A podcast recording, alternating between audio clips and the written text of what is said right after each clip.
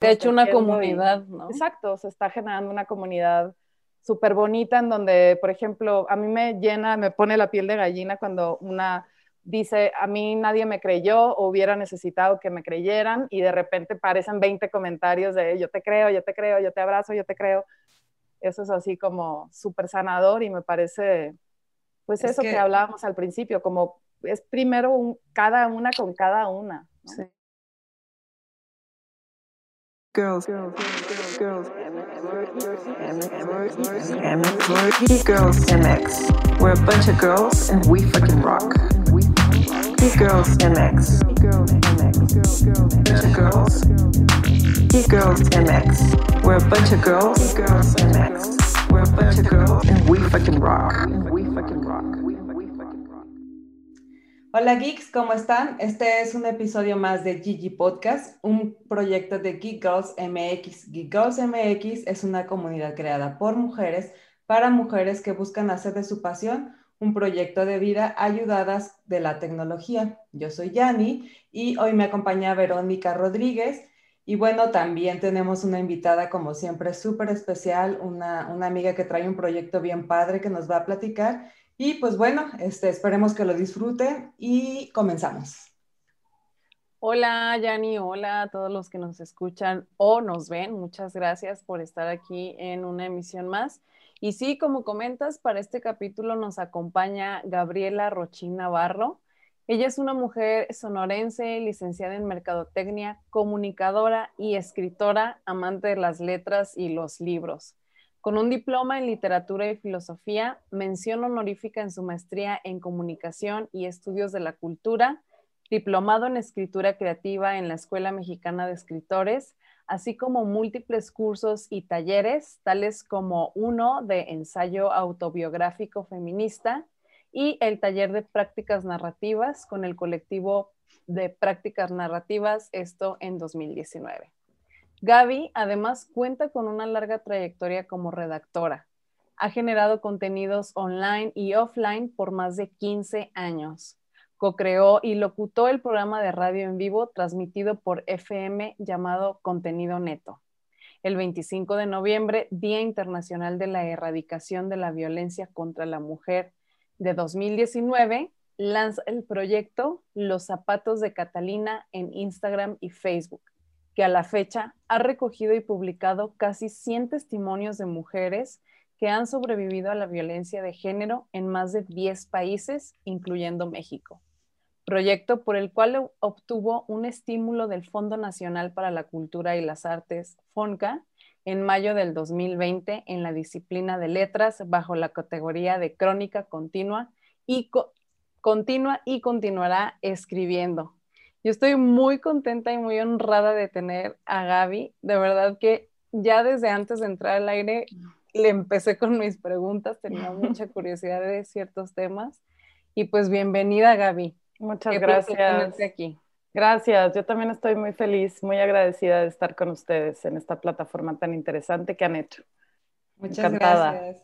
Gracias, Rochi. Gracias por aceptar la invitación. Gracias por tu tiempo y sobre todo gracias por compartir con nosotros pues tu, historia en general y en particular este proyecto tan interesante, tan impresionante que, bueno, nos, nos, está moviendo bastante a todas las que lo estamos siguiendo ahí.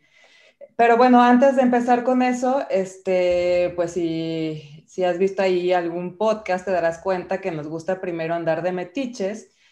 Y nos gustaría iniciar, este, si puedes compartirnos un poco de antecedentes sobre ti, por ejemplo, de dónde eres, algo sobre tu familia que puedas contar, qué te gusta, etcétera. Pues mira, yo soy de Hermosillo, nací en Sonora eh, hace 38 años. Viví ahí prácticamente hasta la prepa. Mi familia es bastante tradicional en ese sentido, o sea, una familia norteña, ¿no? Como con ciertos valores como muy conservadores en el sentido de mi papá era quien trabajaba, mi mamá se quedaba en casa con nosotras porque somos tres hermanas, yo soy la mayor. Y así fue hasta que las tres nos fuimos de casa y luego ya mi mamá puso su negocio, hizo cosas súper importantes y así, pero nosotras crecimos eh, viendo estas pues estos roles, ¿no? Y estas figuras. Y cuando termino la prepa, me voy de Hermosillo Eh, termino mi carrera en Guadalajara, donde me quedo a vivir siete años, porque saliendo de la carrera entro a trabajar a, una agencia de publicidad allá en Guadalajara, a Vértice, en donde hice grandes amigos y aprendí grandes cosas. Eh, y después de cinco años de trabajar en la agencia, decido venir a vivir a la Ciudad de México. Yo tenía como una intuición de querer más cosas, de buscar más cosas, de querer hacer una maestría, ¿no?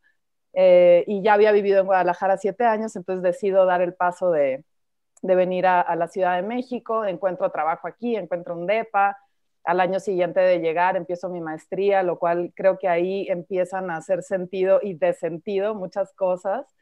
Eh, y, he, y he vivido aquí desde el 2011.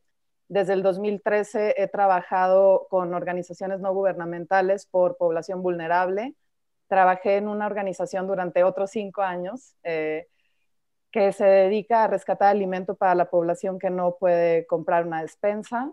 Entonces creo que también estar en contacto con esos temas comenzó a sensibilizarme muchísimo y la misma ciudad me parece que a mí, por el proceso tal vez personal o profesional en el que estaba, eh, la Ciudad de México te invita a vivir en el contraste y en el, en la diversidad y en el aprendizaje y la alerta constante, ¿no? Y eso también creo que, que, me llevó a preguntarme muchas cosas y me llevó a la calle y me llevó a escuchar historias a las que normalmente no estaba expuesta.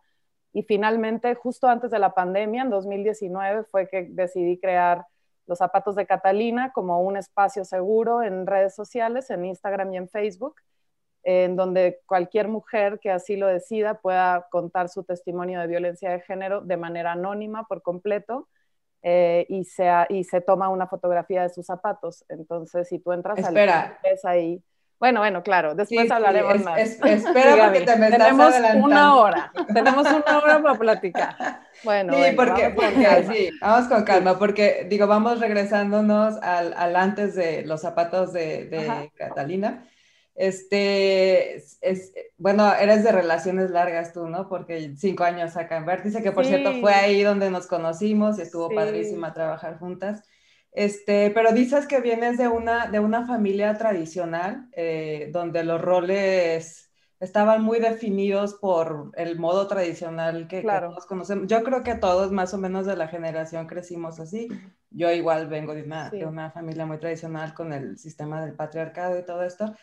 Pero eh, desde ese entonces tú ya sentías cierta eh, curiosidad o cierto, te movía, o sea, ya te sentías cómoda en ese, en ese modelo o desde entonces ya había algo ahí que como que te picaba o como que... Como que pues mira, yo siento que he vivido mi vida de forma muy feminista desde antes de conocer la palabra feminista o feminismo o como sea, ¿no?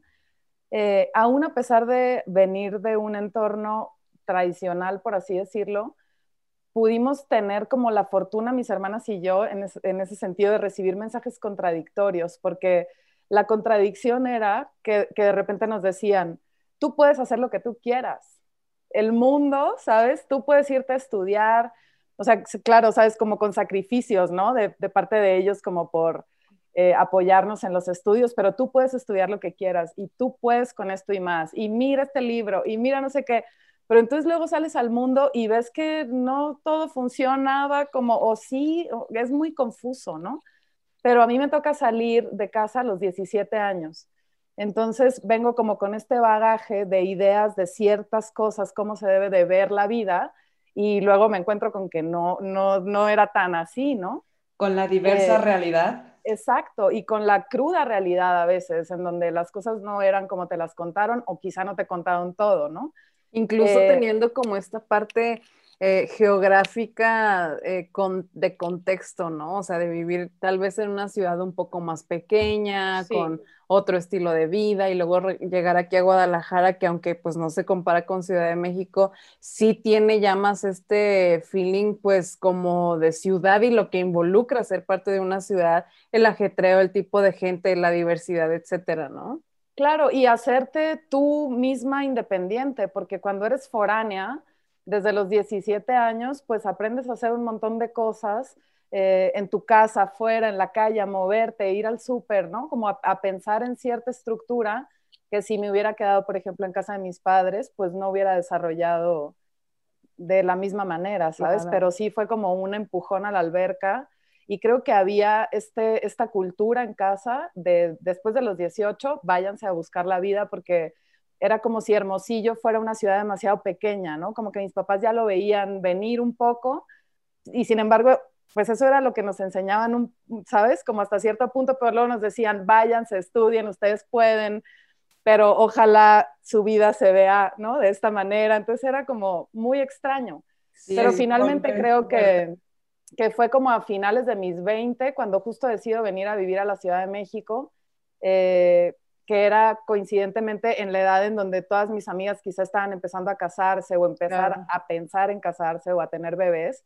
Y yo estaba pensando en mudarme porque quería hacer una maestría en comunicación y estudios de la cultura y la Ciudad de México y el teatro y no sé qué, ¿no? Era desde entonces ya un interés como distinto para mí, como que a mí me llamaba la atención el arte, las experiencias de otro tipo, ¿no? En la ciudad, en la calle, tomar fotos, contar historias. Sí. Pero no sabía darle forma tampoco, porque no, yo siento que me tardé como todos mis veintes en, es, por eso quizá he estudiado tanto, como porque no sentía que estuviera lista para eh, escribir o lista para armar un proyecto y lanzar, Eras todo esta, esta, este tiempo la sensación de es que me falta una maestría y después de la maestría me falta un diplomado y después del diplomado me falta otro y otro y entonces nunca acabas. Bendito síndrome de trampa. Pastor, claro que no. Bendito, bendito sea. Gaby, pero... pero, ¿sabes? A mí Em, o sea, nos gustaría que nos contaras como eh, un poco más a detalle tu, como tu trayectoria académica, pero antes, ahorita justo que comentabas esto que, que, comenzaste a estudiar, la maestra y demás, ¿sí? ¿cuándo consideras y por qué inicia tu amor por las letras y los libros, teniendo en cuenta pues que tú estudiaste mercadotecnia, ¿no? ¿Cómo fue como esa, esa transformación o ese acercamiento hacia esa parte? Es que yo creo que partiendo de, la, de esa misma educación, yo recibí como la creencia de que el arte era un hobby. Yo no me iba a dedicar a, yo no iba a estudiar letras, no estaba en mi panorama, aunque fuera mi pasión, ¿no? Yo iba a estudiar algo a partir de lo cual pudiera comer, ¿no? Entonces, pero yo me recuerdo desde niñita leyendo y agarrando libros y cosas y lo que pudiera leer y me recuerdo un montón en clase poniendo atención y con este cerebro de esponja así absorbiendo el contenido. Y luego en mi adolescencia me dio un tiempo como de estar sola en mi cuarto y pues, ¿qué haces? Te pones a escuchar música y ves, porque en aquellos tiempos, jóvenes, venían los CDs con su eh, carátula, con las letras de las canciones y uno podía sacarlas y ver que, de qué se trataba. Y cantar mientras había cantar y luego le ponías otra vez y ahí estabas toda la tarde y me ponía a leer y creo que era una gran consumidora de contenido desde entonces, pero no, antes no se llamaba así.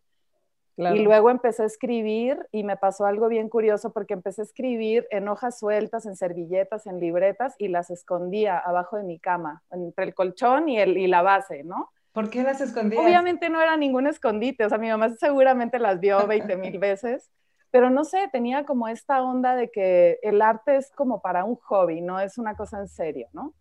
Y pero esta idea era de tus papás. O sea, era como una idea heredada. Pues fue una idea ahí absorbida. De, la sociedad en general, ¿no? Exacto, de un papá que a lo mejor se dedica al ramo médico y mi madre es contadora pública y entonces pues era una familia de financieros y como, ¿sabes? No, no había una referencia de alguien que se hubiera dedicado al arte, ya no hablemos de una mujer, ¿no? Entonces, para mí, yo estudié marketing porque me llamaban un montón la atención pensar quién ponía los contenidos ahí. Es decir, si yo iba al cine y veía un póster, ¿quién hizo eso? ¿Cómo llegó ahí la portada de ese libro? ¿Cómo llegó ahí este anuncio de revista? ¿no? Estas preguntas. Y, y fue muy loco porque recién graduándome de marketing, yo ya tenía un perfil distinto a mis compañeros, me lo decían mis profesores, que yo tenía un perfil más creativo e incluso uno de mis profesores, el, mi profesor de publicidad, Federico Sayas, fue quien me invitó a Vértice. Entonces, en Vértice fue donde yo dije, ok, escribo y alguien está dispuesto a pagarme por lo que yo escribo, ¿no? Eh, y estuve así cinco años y una vez que ya empecé a trabajar más aquí y a generar más contenido y una vez ya con la maestría y como con más orden en mi mente, ya empecé a crear contenido, ahora sí, de manera indiscriminada por doquier. Y, ahora sí platiquemos de, de, la parte académica, porque sí es cierto, este, bueno, yo me acuerdo que cuando, y lo platicábamos ahorita, cuando estábamos ahí en la agencia, este, tú siempre estabas estudiando algo, ¿no? O sea, estabas en, en un taller de voces en ese entonces, estabas haciendo el programa de radio, este, e, era, sí era, sí escribías el contenido, pero también fungías como creativa, entonces eras como, como copy creativa, así, y, y, la verdad que sí, me consta que la mujer siempre andaba inventando algo. y este, y bueno, estudiaste. Todavía, ¿eh? Y hasta la fecha. Y empezaste a estudiar y a hacer talleres y maestrías y cursos y bla, bla, bla. pero ¿cómo, cómo, ¿cómo embonas esto? O sea, porque por un lado estudiaste mercadotecnia, pero por otro lado te nos fuiste mucho por el, el rollo de la perspectiva de género y bueno, la filosofía. Por ahí también tienes este, un taller o un, un, curso de filosofía. Te fuiste como a cosas muy profundas ya. Me fui clavando. O sea, yo nunca, no he podido parar de estudiar, creo que hasta ahora. Y quién sabe, porque siempre estoy investigando y buscando cosas, ¿no? Pero, pero sí, creo que esa curiosidad era muy genuina en mí y eso sí me ha acompañado toda la vida, como estas ganas de, de saber más. Y tengo compañeros entrañables de los diplomados que hice hace 15 años. He conocido gente súper interesante de esas mesas y de esas clases que igual es medio random, ¿no? Así de, hoy voy a estudiar un diplomado en literatura que dure seis meses, pero no sé, al final siempre acabo recibiendo más de lo que siento que pongo ahí. Entonces, no sé, para mí estudiar y leer y estar cuestionándome las cosas que doy tan por sentadas, es a mí lo que me parece tan estimulante, eh, pues de eso, como de no perder las ganas de estar vivas en el mundo, ¿no? De, de preguntarte más cosas y llegar más allá. Sí, claro, por supuesto. Pero sí diría que la publicidad fue como la puerta de entrada a la escritura, porque a partir de ahí empecé ya como a entrar en cargos más de comunicación, de tener que desarrollar estrategias, discursos completos. Y bueno, a partir de trabajar con población vulnerable y de, y de entender muchas más cosas de, de estructuras de poder, de cómo realmente estamos atravesados todos y todas por las dinámicas de poder sociales que existen, empecé a entender muchas más cosas y de pronto nació Catalina y pues no he querido parar y no, no voy a parar, pero fue como un proceso de cocimiento lento, diría yo, como que fue ahí algo pasando, fui escuchando un montón de historias de mis amigas, de mis compañeras, de mis hermanas, fui como, sabes, absorbiendo y dándome cuenta que no teníamos realmente un espacio, ¿no? ¿Sabes? Y fue pues abriéndose casi que solo, pero como resultado de tanta tanta búsqueda y tanta inquietud un poco también. Oye, Gaby, como para irnos adentrando un poco a este tema eh, de Catalina, que ya iremos eh, desmenuzando este proyecto, yo quisiera preguntarte, hoy en día existen diversas tendencias polarizadas sobre el feminismo. A mí me gustaría que nos dijeras, para ti, ¿qué es el feminismo? Pues mira, esa es una pregunta que me hago muy seguido y que me respondo de maneras diferentes muy seguido también. Y para mí te podría decir que hoy el feminismo es el discurso interno de cada una. O sea, las historias que nos contamos cada quien de cada quien y cada quien de las otras y de los otros y de y eso, al final creo que somos las historias que nos contamos y que en la medida en la que podamos ir resignificando y renombrando las vivencias que ya tenemos, creo que para mí eso es el feminismo, como irnos poniendo en una perspectiva más equitativa, más sana, más justa, primero antes que con nadie en el mundo, con nosotras mismas. Eso es lo que me parece que es para mí hoy, ¿no?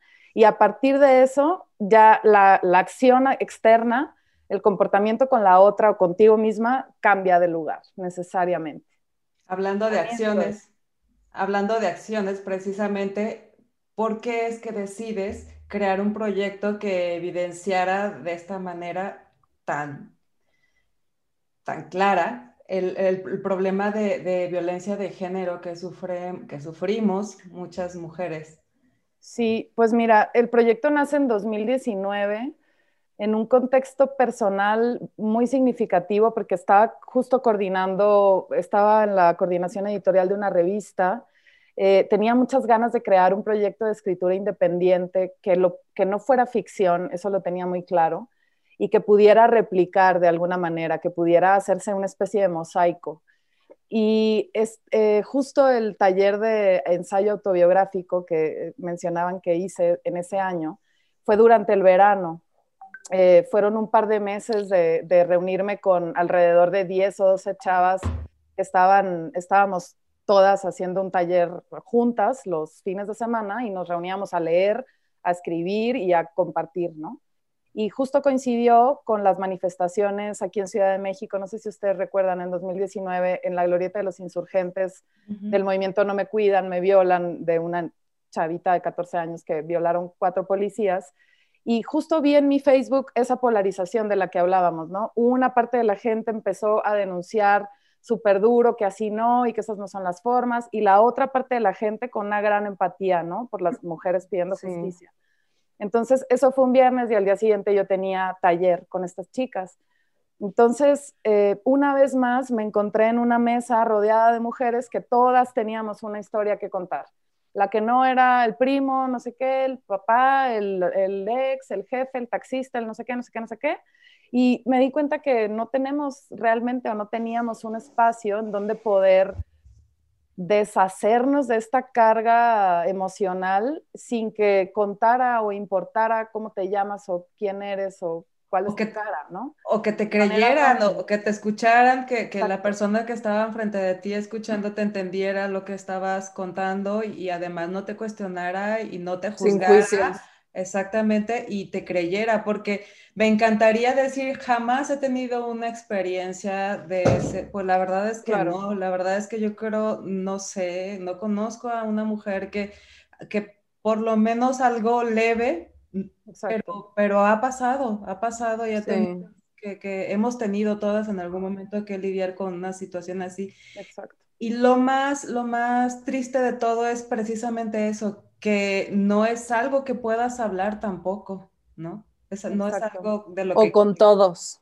O, con todos, no es algo de lo que tú te puedas liberar y muchas veces incluso necesitas ayuda profesional porque son cosas que te marcan de, lamentablemente de, una manera ah, tan profunda que, que, las puedes ir arrastrando durante años, durante años y pueden afectar incluso otras situaciones de tu vida y, Toda tu vida. Y, tú las traes ahí, no, las, no te puedes hacer de ellas y no toda la gente tiene la costumbre o, sabe que, hay ayuda profesional para esto. Sí, yo creo que eso es parte como de, de lo que hace estas historias tan poderosas, justo lo que dices, porque muchas mujeres, para empezar, muchas veces ni siquiera lo habían contado y a las que sí lo habían contado, esa historia estaba intervenida por, pero ¿qué traías puesto? ¿Y a qué hora era? ¿Y dónde estabas? ¿Y pero por qué no denunciaste? ¿Y pero por qué sí denunciaste? Y, ¿Sabes? Y era... Incluso como siento hasta con un dejo de culpa, ¿no? Claro. es que fue tu culpa.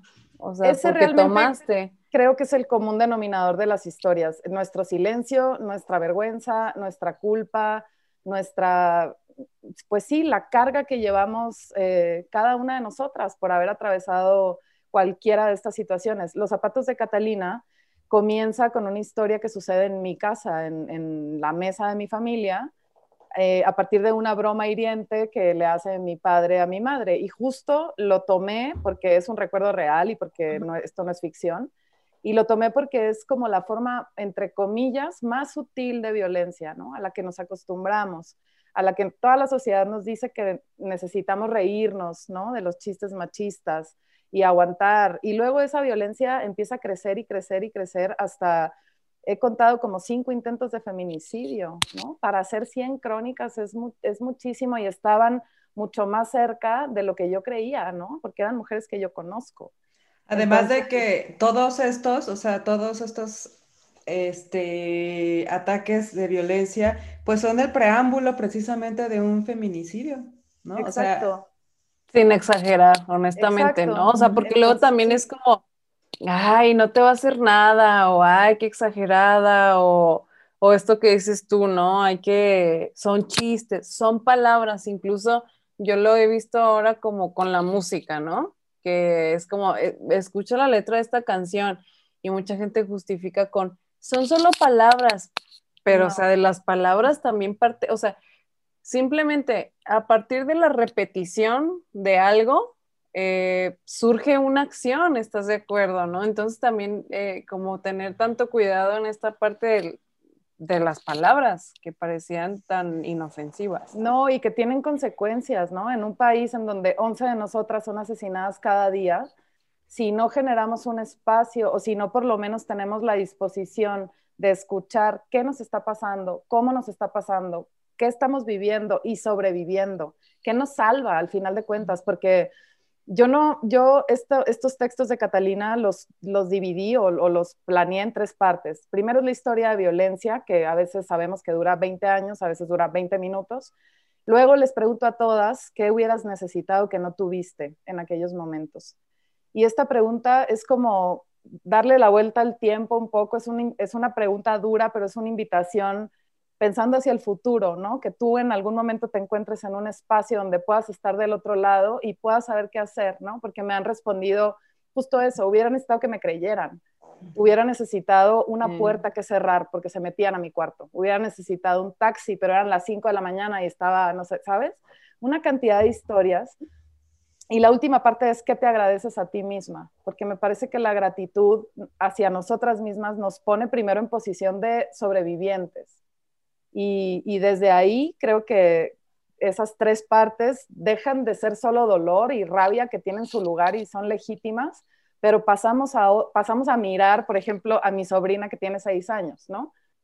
Simplemente con que ella ya no escuche esta broma que escuché yo cuando tenía 17, para mí es como, ya estamos cambiando el mundo de alguna manera, no necesitamos tal vez estas grandes eh, manifestaciones de la vida, ¿no? Así como tan tangibles, eh, sino estas pequeñas bromas que ya no se reproducen, esas esos pequeños chistes que ella ya no va a escuchar, esa invalidación, esa descalificación que ella ya no va a vivir, yo para mí es, ya estamos del otro lado, ¿no? Creo que ahí va pasando poco a poco pues, pues esta lucha que queremos por un mundo más equitativo y más justo para nosotras. Es como lo decimos, ¿no? Los pequeños detalles, todos en conjunto, pues hacen el, cambio. Y pues para que, hay, para que de verdad suceda un cambio, pues es necesario eso, la unión de, la comunidad, de una comunidad con un mismo objetivo. En este caso, pues cambiar un poco la mentalidad. Bueno, digo un poco por querer ser conservadora, pero ojalá cambiara mucho, ¿no? Claro, y aprender que la violencia no solamente son los golpes o las violaciones o los abusos, que la violencia empieza mucho antes. Con las palabras. Exacto, con las palabras, con las emociones, que hay violencia económica, patrimonial, hay violencia obstétrica, hay acoso callejero, hay violencia institucional, hay psicológica. toda nuestra vida ha sido atravesada por las violencias y eso a veces es muy doloroso, es como abres una puerta y mejor la quieres cerrar, pero al final de cuentas creo que nos muestra eh, que otra forma tiene que ser posible, porque no hemos conocido un mundo en el que hombres y mujeres podamos gozar de una vida libre y segura, ¿no? No lo conocemos, eso es aterrador. Sí, sí, tienes razón, es aterrador, pero estas eh, acciones, organizaciones, movimientos, como el caso de los zapatos de Catalina, creo que abonan mucho como a esta eh, meta a la que nos gustaría en algún momento llegar y que tal vez a nosotras no nos toque ver, pero como dices tú, ¿no? Están nuestras sobrinas, están nuestras hijas, en mi caso, eh, pues generaciones más, más abajo, que, que, pues es como, como la mejor herencia, ¿no? Que en este caso nosotros les podríamos dejar. Pero Gaby, fíjate, a mí me gustaría saber cómo, cómo funciona el proyecto de los zapatos de Catalina. Tú platicabas que comenzaste como con todas estas vivencias que tenías a tu alrededor o cerca de ti, ¿no? Sí. eventualmente supongo que esto cambió y se empezó a abrir a otras mujeres que no conocías y que tal vez se acercaron. Entonces, ¿cómo, funciona? Tú te acercas, ellas se acercan. ¿Cómo es el proceso en, Mira, este la primera historia, como les contaba hace ratito, es fue la mía. Entonces, ah, cuando yo estaba construyendo el, proyecto todavía, buscando el símbolo de los zapatos y buscando el nombre de Catalina, compartí esta historia con algunas de mis amigas más cercanas, ¿no? Mis hermanas, compañeras, etc. Y muchas de ellas me contestaron diciéndome, ¿qué crees? Me hiciste acordar de esto, recordé aquello, a mí me pasó esto. Entonces empecé con cada una de ellas a pedirles permiso para ver si podía transcribir esa historia, editarla, porque pues en plataformas hay un límite de palabras. Eh, y una vez que tuve el texto final con estas tres partes, se los mostraba para decirles, oye, así va a salir, ¿lo entendí bien? Sí, no, y solo ponía el país. Cada una me decía, yo me quiero llamar Amelia, yo me quiero llamar Rocío, yo me quiero llamar Sofía. Eh, y a partir de ahí empezamos a construir las crónicas, empezaron a publicar. Y la primera historia de otro país que llegó fue una de Ecuador. Y luego llegó una de Argentina, y luego una de Colombia, una de Estados Unidos. Acabo de publicar una de Puerto Rico, publiqué una de España. Es decir, han llegado de muchos lugares de Latinoamérica porque justo pues las redes y los hashtags te dan para que llegues a rincones insospechados, pero el proceso es básicamente las mujeres se acercan a través del inbox, ya sea de Facebook o de Instagram, y ahí, o sea, es, hola, ¿cómo estás? Te quiero contar una historia y de repente abro y ya tengo un, un texto largo o tengo un par de preguntas de ellas hacia mí. Y con cada una de ellas eh, se genera como esta especie de conversación en donde les hago estas dos preguntas de que hubieras necesitado y que te agradeces ahora. Me envían la foto de sus zapatos, eligen el nombre que ellas quieran utilizar y una vez que está el texto se los muestro y se libera la historia y han pasado cosas súper mágicas con un montón de mujeres que han podido nombrar las violencias que han vivido. Unas han denunciado a sus agresores públicamente después de nombrar sus violencias en Catalina, otras en privado han podido hablar con ellos y decirle, a ver, yo me acuerdo de esto, tú qué, ¿no? Otras han entrado en contacto incluso entre ellas, ¿no? Que ha sido súper interesante. Una, una, chica de Colombia con una de México se pusieron en contacto porque las dos estaban trabajando temas de justicia comunitaria, cada una en sus ciudades. Entonces ahí se encontraron, ¿no? Es, estas son las redes que estamos. De hecho, una comunidad, ¿no? Exacto, se está generando una comunidad súper bonita en donde, por ejemplo, a mí me llena, me pone la piel de gallina cuando una dice, a mí nadie me creyó o hubiera necesitado que me creyeran y de repente parecen 20 comentarios de yo te creo, yo te creo, yo te abrazo, yo te creo. Eso es así como súper sanador y me parece, pues eso que... hablábamos al principio, como es primero cada una con cada una.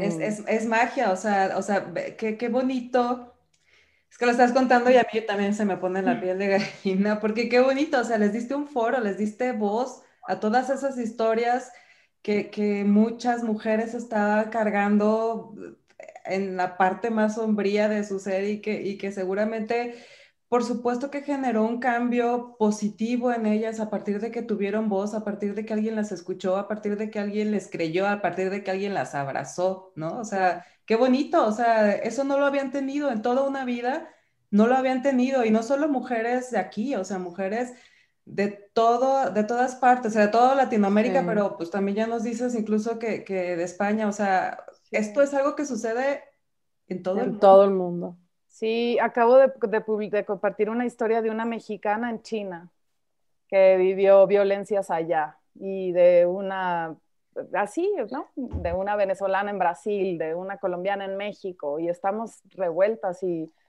y las violencias no distinguen ni geografía, ni clase social, ni grado académico, ni si eres mamá o no, si tienes 12 o tienes 50, ¿no? Esto es parejo, eso, bueno, relativamente parejo, porque hay realidades más duras que otras, ¿no? Pero yo tampoco conozco a una mujer que me pueda decir, no, yo, yo nunca he sido violentada de ninguna forma, jamás. Basta prender la tele en este país para ver una mujer cosificada ahí y un discurso misógino. O sea, es tan fácil, ¿no? Tan fácil. Sí. Oye, ¿y por qué los zapatos de Catalina? Pues mira, los zapatos me parecían un símbolo muy hermoso, primero de, de empatía, porque ves esta frase que dicen, ponte en mis zapatos. Sí. Y luego empecé a encontrarle más significados, porque a, medida que me fueron llegando tenis, botas, guaraches, pantuflas, zapatos de ballet, pues me pareció también un símbolo de diversidad, un símbolo de autonomía, un símbolo de, de camino y un símbolo de estar de pie. A todas les pido que se pongan de pie cuando se toman la foto porque estamos vivas y eso no se nos puede olvidar, ¿no? y es, para mí fue como la, la perfecta excusa de anonimato, en donde no tuvieran que mostrar ninguna parte de su cuerpo, pero que al mismo tiempo resultara, cuando tú ves un par de zapatos, puedes, no sé, intuir algo de la persona, ¿no? Sí, sí, sí. Entonces, de esa manera creo que logré como encontrar ese símbolo y justo creo que también caminando mucho, caminando en la ciudad, pensando mucho en este proyecto y literalmente caminando, dije, los zapatos, ya está, ¿para qué le buscas más? Y Catalina fue un seudónimo que yo utilicé desde como 2015 más o menos para publicar algunos textos anónimos en Internet. Eh, y después descubrí algo muy loco en mi familia. Mi bisabuela materna es migrante de Líbano a México. Y entonces ellos vinieron, mis bisabuelos, en un barco a partir de la guerra del siglo pasado. Y vinieron todos toda la familia, menos Catalina, que era la hermana de mi bisabuela. Yo, o sea, sí hay una Catalina, hay, hay una, Catalina. en tu vida. Hay una tía bisabuela libanesa mía que se llamó Catalina. Entonces, pues mira, hay que ver para atrás y para adelante. Sí, no, no, no, cabe, no creo que sea coincidencia, tocaba. Sí, no, yo tampoco. Ya, lo creo que ya era como, ajá, una misión tal vez. Sí. Oye, y a nivel personal, digo, porque me queda claro lo que le puede dejar a las mujeres, ¿no? Es un espacio abierto, es todas estas cosas que, que, que ya hemos hablado. Pero a ti, ¿a ti qué te deja este proyecto? Ay, wow, pues mira, me deja la piel de gallina cada vez que abro la, la plataforma o los mensajes directos, me ha dejado todo un abanico emocional, la verdad. Al principio, cuando empecé a, trabajar estas historias, eh, me sentí con mucha más ansiedad de lo normal y mucha más rabia, lo cual me parece legítimo nuevamente, ¿no? Estar enojadas, creo que la emoción, o sea, el sentido biológico del enojo es defenderte y es poder, si alguien transgrede tus límites, es tener la energía suficiente para recobrar el equilibrio, ¿no? Eh, y más allá de ansiedad y enojo, creo que me ha dejado un montón de empatía, un montón de esperanza. He conocido eh, mujeres, conocí una mujer que estuvo tres meses en la cárcel por defenderse de su agresor y pude platicar dos horas con ella y no sabes, la fortaleza, el amor a la vida, eh, el amor por su familia, ahora estudia derecho, baila salsa, ¿no? O sea, es como, me ha dejado eso y sobre todo amigas, hermanas, mucha confianza, mucha valentía, porque pues esta, esta voz y esta cara y este cuerpo, pues a lo mejor lo pongo yo ahorita, pero las 100 historias, pues son de ellas también. Entonces es como, yo pongo la voz, pero pues no, no estoy sola, ¿no? Mi barria me respalda. Eso me ha dejado un montón. Y esta sensación de, esperanza, de saber que, estamos siendo parte de un momento histórico que nos toca una historia, porque así ha sido el, el, transcurso de las cosas, pero que nuestras decisiones también son claves en lo que, en lo que venga, ¿no?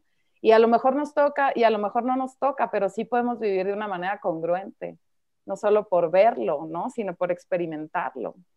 Claro. Oye, Gaby, ¿tú, ¿tú qué consideras que es lo que has tenido que pues aprender y también superar a lo largo de la trayectoria de los zapatos de Catalina? Porque dices pues de la ansiedad y todo, entonces pues tampoco es un proceso fácil es recibir toda esta información, ¿no? Entonces, ¿Qué piensas tú al respecto? Sí, no, no es un proceso fácil y sí tengo un coaching, o sea, sí, sí voy a terapia, bueno, ya no por la pandemia, pero sí tengo un apoyo terapéutico en donde mi terapeuta sigue el proyecto y me, ¿sabes? Me coachea y de repente me dice, cálmate, no puedes gestionar tanto, o sí, o cómo te sientes, o tal. Eh, pero creo que en realidad es un, es una, es un, sí es un contacto con la violencia que quizá yo no soy terapeuta, ni soy periodista, ¿no? Ni psicóloga, ni escritora, por así decirlo, pero soy mujer y esto lo he hecho siempre. Lamentablemente, escuchar historias de violencia de otras mujeres, lo hemos hecho, bueno, al menos yo que vengo de una familia tan femenina, con tanta presencia de hermanas, primas, tías, con tantas amigas y compañeras de trabajo, lo tristemente es, es algo que ya venía ejercitando, ¿sabes? Escucharnos y no entender por qué vivimos tantísima violencia. ¿no? Sí, de alguna manera. De alguna manera yo creo que todas en algún momento, ¿no? Nos hemos, hemos tenido que lidiar con, con, con este tipo de información propio y, y, y, ajeno, ¿no? Ajá. Pero sí debe de estar bien fuerte, bien difícil este, recibir toda esta información y lograr canalizarla porque obviamente pues tiene su parte positiva y su parte bien bonita, que es la que hemos estado hablando ahorita, pero por supuesto que tiene esta parte sombría que si te dejas llevar, este pues el enojo sí es, una, es un impulso y es una reacción normal, ¿no? Ante, ante una situación así, pero, pero también necesitas canalizarlo y necesitas eh, sacarlo de ti, porque pues si no, al rato va a ser este contra, Claro, y tampoco puedes vivir en, en, la rabia constante ni en el dolor constante, porque al rato no vas ni a la tienda, pues, ¿no? Qué miedo salir a la calle. Y eso, eso no es, ¿no? Y que también, sí, porque siento que es incluso como hasta este proceso curativo, ¿no? De sacarlo, este, como, como de limpiarte esa parte y exponerlo, eh, también te tiene que dar como a cambio, pues, cierta paz, no sé, no sé, o sea, como... Sí, sí me la da, y, y, no sé si esto ya me lo están dando los 40 o qué, pero también he aprendido como a disfrutar mucho más las cosas que antes pasaba como cotidianas y siento que ahí encuentro mucho gozo y mucho presente, porque también cuando leo una historia que me, me, atraviesa especialmente, sí tengo que repetirme que no está pasando ahora, ¿no? O sea, como que entras en este presente y al estar editando los textos también de repente me quedo con muchas imágenes y, al, y también es una chamba decir, bueno, tengo que tomar cierta distancia sana de, de, esta historia y de este dolor para poder seguir haciendo esto y no quemarme en el intento o no, o no despersonalizarme, ¿sabes? Oye, eso, eso me da curiosidad. Eh, ¿Te apoyas en qué? O sea, sí dices tienes tu coaching, terapia y todo esto, pero, pero hablando ya como más espiritualmente, ¿te, te apoyas en qué? O, o, cuál, es, cuál es tu filosofía? ¿Cuáles son tus mantras que dices cuando de pronto crees que te, que te vas a enganchar? Eh, pues mira, no tengo tantas cosas complejas, sí tengo un ritual, una pequeña maña, yo no sé cuándo empecé a hacer esto, pero empiezo, prendo velas, o sea, velas blancas, como en algún momento especial en donde yo siento que quiero, ¿sabes? Que haya luz, prendo una vela y me pongo a editar, o pongo música, o siempre vuelvo a mis amigas, a mis roomies, a mis hermanas, a, ¿sabes? Como a, a hablarles por teléfono, a mi clan, exacto, como ni siquiera como para llevar estas historias de violencia, sino al contrario, solo como para estar presente, disfrutar, gozar y, al mismo tiempo, si alguien tiene algo que compartir, pues venga, ¿no? Contener y sostener. Pero, pero creo que sí está también bien interesante esto de poder estar tan en contacto con el dolor y con, y con la violencia y luego salir y transformarlo en algo que sea curativo y que sea poderoso. Eh, no sé en realidad en qué consista, no creo que esté la respuesta en la vela blanca, pero igual yo, sí, o sea, yo, no sé, me gusta tener luz y me gusta estar ahí presente cuando estoy editando y cuando estoy entrevistando a una chica. Porque eso es lo interesante, ¿no? Tomar esta información y transformarla en, en, en algo positivo. ¿Tú, tú tienes rituales, ¿verdad? Tú tienes así como algo en lo que te en lo que digas, no, no, creo que esto ya está, está yendo a un lado muy oscuro, necesito qué, necesitas hacer qué de repente. Yo, por ejemplo, soy muy de, de, meditar, ¿no? O sea, ya cuando siento que, que estoy perdiendo el, el, centro, el, centro el eje. Pues, el eje, me voy a meditar, o así también tengo ahí mis mantras y cosas así. ¿Tú qué haces?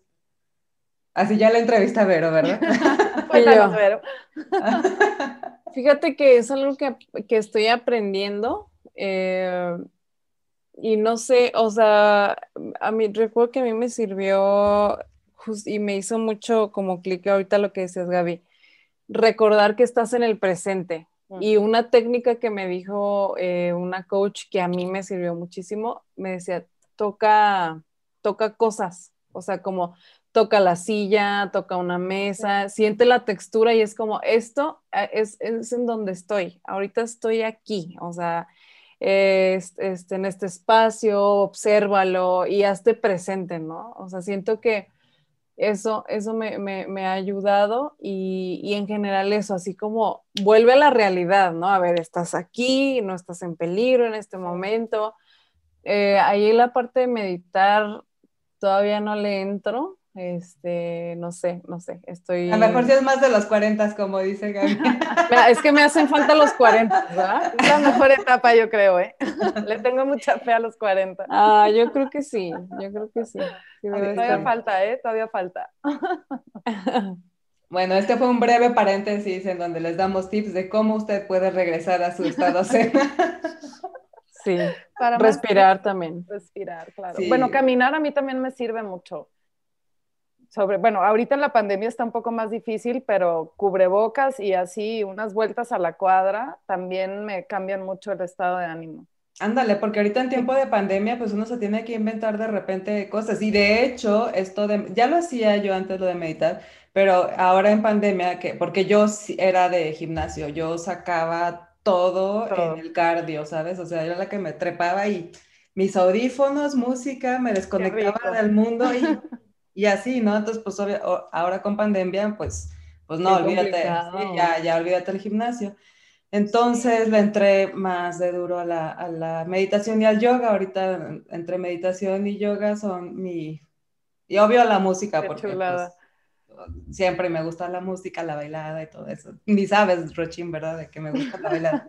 no, ni me acuerdo. No. y sabes que también me gusta mucho notas de voz por WhatsApp con mi mamá, con mis hermanas, con mis amigas, con quien en ese momento quiera entrar en contacto y, sin presión de cuando quieran responder. Con mi hermana, tengo una hermana que vive en España, que me encanta porque por la diferencia de horario, a veces amanezco con un podcast de 15 minutos sin broncas y me encanta escucharla y luego como a las tres horas le contesto yo. Y, ¿sabes? Eso me, me parece súper nutritivo, ir compartiendo la vida como es, los días, los miércoles, los jueves, los domingos con todos sus estados de ánimo, sin juzgar a la otra persona, sin estar teniendo expectativas ni reclamándole nada, ¿sabes? Solo generando un espacio de aire para conversar y para compartir. Siento que para mí eso es de lo más nutritivo y de lo más simple que he podido lograr en pandemia, que realmente estamos tan atrapados en interiores, pues la tecnología ha resultado ser un puente y un, como, como esa nutrición, ¿no? Hasta donde no te altere y no recibas una notificación y estés ahí pegado porque otra vez te pierdes de todo lo que está pasando enfrente de ti, ¿no? Sí. Pero eso, contacto, como conocerla, o sea, conocer a la gente que te rodea en la vida, me parece que es como lo que me saca también de, de tanto dolor y de tanta violencia. Pues sí, hombre, tanta cosa bonita que hay. Sí, sí, exacto. Oye, pero ya regresando ahora hacia los zapatos de Catalina, ¿qué viene? ¿Qué viene para los zapatos de Catalina? Y sobre todo, ¿hasta dónde, así en un mundo, en una utopía total, hasta dónde te gustaría llevar los zapatos de Catalina? Pues mira, para mí lo que viene, lo que quisiera hacer primero es contar las más historias que pueda eh, me refiero al abanico de historias que podemos encontrar en las ciudades, en los pueblos pequeños, con gente de nuestra generación o de generaciones anteriores o incluso de generaciones que vinieron después, ¿no? Como abrir este abanico lo más que pueda. Y después de eso, la verdad sí me imagino un montón de formatos. Creo que se pueden hacer audios, creo que se puede hacer un compendio de, de testimonios más largos en donde pueda haber quizá un libro, me lo imagino también en teatro, porque son monólogos finalmente. Se han hecho ejercicios con una colaboración, unas amigas de Somos Aurora, en donde eh, compañeras actrices han tomado testimonios de Catalina y han hecho lecturas dramatizadas de ellos, por ejemplo, y son cuatro o cinco minutos, eh, pero pues al final partiendo del texto, pues el formato es teatro o es lectura en la calle, que también me encantaría de repente pararme en cualquier calle y empezar a leer. Eh, ¿sabes? Como que los formatos los veo, era lo que hablábamos hace rato, ¿no? Si ya tienes una idea y un concepto y un texto que rige todo, pues ya pues de ahí la imaginación es el límite derivarlo a cualquier cosa. Exacto. Oye, qué interesante sería esto, ¿no? De ver una puesta en escena con un monólogo de los zapatos de Catalina, o sea, de verdad. interesante, porque, porque al mismo tiempo, pues, actrices de diferentes tamaños, de diferentes edades, con diferentes acentos. Y tamaños también. Y tamaños, exacto, ¿sabes? Como con toda la diversidad que, que nos representa y que así somos, así son nuestras historias eh, pues, ¿sabes? Poder tener una amplitud de, de actrices que al mismo tiempo son piezas que duran cuatro o cinco minutos, ¿no? Y que te transmiten tanto y te llevan por tantos lugares. Es que déjate tú de, que duran cuatro minutos, o sea, la intensidad de esos cuatro minutos. exacto. Y el contexto, ¿no? O sea, lo que te transmite en cuanto a palabras y lo que te deja leer eso, ¿no? O sea, este, digo, si leer una noticia de un feminicidio o una agresión y demás, te, pues muchas veces como que te, pues te mueve algo. Ahora leerlo de quien, de quien lo vivió, definitivamente creo que estos formatos eh, sí tendrían otro alcance mucho, muy diferente, mucho más grande, ¿no?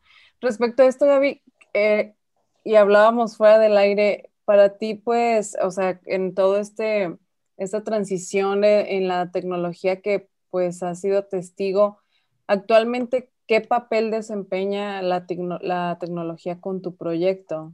Mm, yo creo que es fundamental. Eh, los zapatos de Catalina nació en redes sociales, en Facebook y en Instagram. Y justo el límite de palabras que tienen los testimonios son el límite de palabras que marcan las plataformas. Creo que el proyecto difícilmente podría ser anónimo de la manera en la que es anónimo si no fuera a través de Internet. Y creo que el alcance también que, que está teniendo fuera de México, en el mismo México, por supuesto, pero también de repente recibir historias de Puerto Rico, de Colombia, de Ecuador, es, en qué momento empezó a pasar esto, ¿no? Se me hace súper mágico.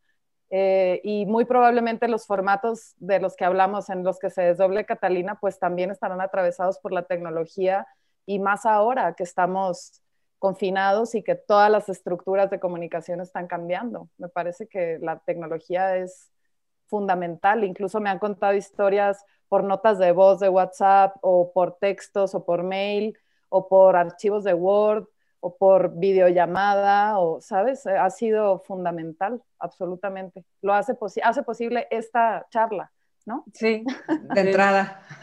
Exacto. Sí. Pues este es un ejemplo más de un proyecto que utiliza la tecnología a favor. Lo comentábamos en el podcast anterior que bueno, la tecnología, ya sabes que, que, está esta onda de que luego queremos decir, es que la tecnología es, la, juzgamos como, como negativa, pero pues no, o sea, en realidad la tecnología es la tecnología, uno, uno le da el uso positivo o negativo. es como un martillo, ¿no? Tú puedes clavar un cuadro hermoso con ese martillo o puedes golpear a alguien y lastimarlo. Hacerle daño, Depende cómo lo uses, ¿no? Tal cual, exacto. Pues bueno, este, ya estamos llegando al final de nuestro capítulo. Ya sé, qué triste, porque porque siempre hay un final y porque siempre sufrimos en los finales. Siempre se va muy rápido el tiempo feliz. Este, y bueno, pues como sabes, somos una comunidad de, chicas geek, entonces la pregunta final que siempre hacemos a, a nuestras invitadas es, pues, ¿de qué son geeks? Pues yo siento que de varias cosas, la verdad. soy muy geek de, lenguaje, ¿no? De, de, estas estructuras que creamos para intentar transferirnos realidades de una persona a otra. Soy muy geek con mis libros y estos objetos, libretas y cosas, que aunque ahorita están en casa de mi madre mis libros por una serie de mudanzas que tuve, espero recuperarlos pronto y siento que soy muy geek así en general, nada más, o sea, como de nada más de estar investigando y aprendiendo y queriendo saber más. También me encanta la cocina, como el aspecto visual del tema, no solo el sabor, ¿no? Como tomar el tiempo. No sé, siento que tengo ciertas ideas de disfrutar el presente, que siento que con eso me estoy volviendo bastante geek. Qué chido. Sí, la verdad que eso diría. Ustedes cuéntenme con qué son geeks. Uy, Déjenme hacerle una, pregunta. Ahora vamos a cambiar los papeles. No, bueno. Es la última que le hace. Sí, este, pues ya lo hemos platicado en otros episodios. Creo que en algo que coincidimos Vero y yo de geeks, bueno, somos geeks de las geeks para empezar. Claro. Y luego somos geeks de Star Wars también. Este... aquí lo puedo demostrar. Aquí la evidencia. Sí, yo, yo allá atrás también tengo unos, unos monitos, creo que por ahí se ven. Y este, eh, me encanta bailar. Eh, eh, de la música, soy geek de los... Soy, me, soy muy autodidacta, o sea, igual que tú me gusta estar aprendiendo. Yo no soy tanto de ir a de tomar eh, cursos y talleres así, pero soy para, para eh, soy, soy de buscar tutoriales y de seguir cursos en línea y todo eso. Siempre lo estoy haciendo, o sea, siempre estoy haciendo un tutorial o siempre estoy haciendo un curso de algo. Este, últimamente... Qué bonito eso últimamente lo de la meditación y el yoga y así, pues uno va cambiando de, claro, varios temas, pero lo geek no se quita, ¿eh? ¿eh? No, soy geek de ser geek. Claro. Ay, eso es la mejor, la mejor respuesta, Yanni. Soy geek de ser geek. Sí, de hecho. Pues ya, ¿qué más? Qué bonito. Sí, qué padre. Yo soy geek, bueno, sí, de Star Wars y luego también me gustan mucho los, los vinilos, los discos de acetato eh, y las miniaturas, me encantan las miniaturas. Coleccionar cosas chiquitas. Me encantan las manías de cada quien. ya sé. Y sabes que es algo bien, o sea, no tengo idea, no tengo así ni idea de dónde viene mi gusto, pero más que gusto es así como que me da una ternura ver que algo grande está en hecho pequeño. Wow. ¿Sabes? No sé, o sea, como que sí me acuerdo que desde niña, como que yo me imaginaba así de que, ay, mira, eh, pues no sé, por ejemplo, me acuerdo que en una unidad deportiva había una puertita chiquita que yo creo que era como una puerta que, no sé, guardaba tal vez el medidor de algo o una bomba de agua, no sé. Pero yo decía, de seguro ahí vive alguien así de chiquito. O sea, no sé, como que Siempre yo pensaba en las miniaturas, ¿no? Y me, me gustan, me gustan mucho las miniaturas. ¿Nunca has visto estos videos en internet donde parece que están cocinando unas ah, cosas? Claro, ok, bueno, ya, estoy ya. y sabes que lo más chistoso que ya me, me etiquetan. Y el algoritmo, pues, ha de estar feliz contigo, ¿verdad? Sí, y ya me etiquetan de que, ay, mira, vi esto chiquito, mira, vi esto chiquito, y así, ¿no? Entonces ya siempre recibo ahí notificación. Por si un día ves, ves algo chiquito, Gaby, te acuerdas. Cuenta con eso, ¿eh? Cuenta con eso. Oye, Gaby, pues justo para seguir en contacto contigo, eh, yo no te conocía y está muy padre haber platicado contigo y conocerte un, un poquito. Igualmente. Pero para la gente que nos está viendo, cuéntanos cuáles son tus redes, eh, las redes también de tu proyecto, para seguir en conversación y pues aprovechar esta magia, ¿no? Que hablábamos fuera del aire de la tecnología. Pues mira, los zapatos de Catalina está en Instagram y en Facebook. Yo soy la única persona que tiene acceso a esas cuentas, por lo que cualquier historia que llegue ahí, soy la única persona que las lee. Y mis cuentas personales en Twitter y en Instagram es el punto de la G, eh, ahí me pueden encontrar y con todo gusto. Yo últimamente me he alejado un poco de Twitter porque veo demasiada confrontación, ya no es tan divertido, pero de repente entro a mi monólogo y yo me pongo a escribir cosas independientemente de lo que pase. Y bueno, en Instagram también, como el punto de la G. Oye, mucho gusto este, también en estar aquí. Muchas gracias. Me hizo pensar ahorita que dijiste eso, ya sé, ya, ya, ya íbamos a terminar. Solo una pregunta que me hizo pensar. ¿Has, este, ¿Has recibido de repente algún comentario así, ya sabes, de, de, de trolls o de gente que le Sí, una vez pasó con la historia de una chica que había bebido y abusaron de ella en ese estado. Eh, y un hombre empezó a como a comentar que pues básicamente era culpa de ella, ¿no? Tan predecible. pero duró como, yo creo que cinco minutos y ya entre todas las chicas de la comunidad empezaron como a, explicarle al señor por qué no estaba bien lo que estaba diciendo. Pero en general es un proyecto que el 90% de, los, de las seguidoras son mujeres y el otro 10% son hombres y realmente creo que están ahí por una cachetada de realidad y de empatía porque hay muchas historias que nosotras vivimos que ellos ni por aquí les pasa que nosotras estemos atravesando eso. Y, creo que los hombres que siguen el proyecto de Catalina tienen esa actitud de, de, tratar de entender más allá de lo que ellos pueden ver. Entonces casi no hay trolls, eso lo agradezco un montón. Creo que se está generando una comunidad muy, muy amorosa con otra intención, exacto. Lo agradezco un montón. Sí. Qué padre, qué padre. Creo que es algo similar a lo que nos pasa acá en las Geek, ¿verdad, Vero? Sí. buena vibra, ¿no? Sí. O sea, muy buena, este, ¿cómo se dice? Curaduría de audiencia. Seguidores orgánicos, muchas gracias. Sí, sí, la, verdad que sí. La verdad. Pues bueno, ahora sí ya llegamos al final de nuestro capítulo. Este, les quiero agradecer mucho a las dos por, el, por estar compartiendo estas historias tan bonitas de nuestras vidas. Y este, obviamente también les quiero agradecer a todos los que se quedaron hasta el final del capítulo. Les quiero recordar que le den like, que si no se han suscrito, se suscriban. Estamos en Spotify, en YouTube, en Facebook, Instagram, Twitter, LinkedIn, en todas las redes sociales estamos como Geek Girls MX. Tenemos una página también que es geekgirls.com.mx. Y bueno, pues ahí estamos al pendiente de todos sus comentarios, de, todo lo que nos quieran compartir también nos interesa mucho. Y pues bueno, muchas gracias por quedarse hasta el final. Gracias chicas por este tan bonito capítulo. Muchas gracias muchas a ustedes. gracias. Me voy feliz y agradecida de saber que en realidad esto es para mí la, como la revolución, ¿sabes? Estas conversaciones, estos espacios de poder nombrar y hablar de estas cosas Creo que pues eso no se veía en años anteriores ni en generaciones anteriores y creo que esa es una marca más de que lo estamos haciendo bien y de que no estamos solas y de que aquí seguimos, estamos vivas.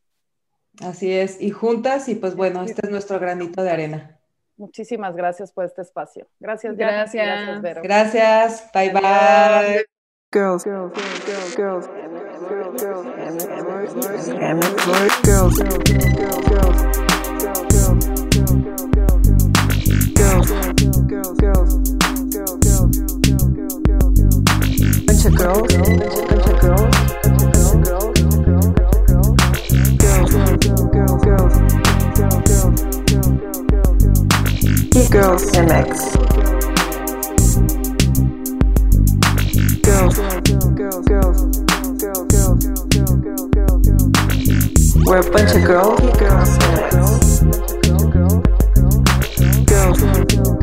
girls Geek Girls MX. We're a bunch of girls. Geek Girls MX. We're a bunch of girls, and we fucking rock. and we fucking rock. And we fucking rock.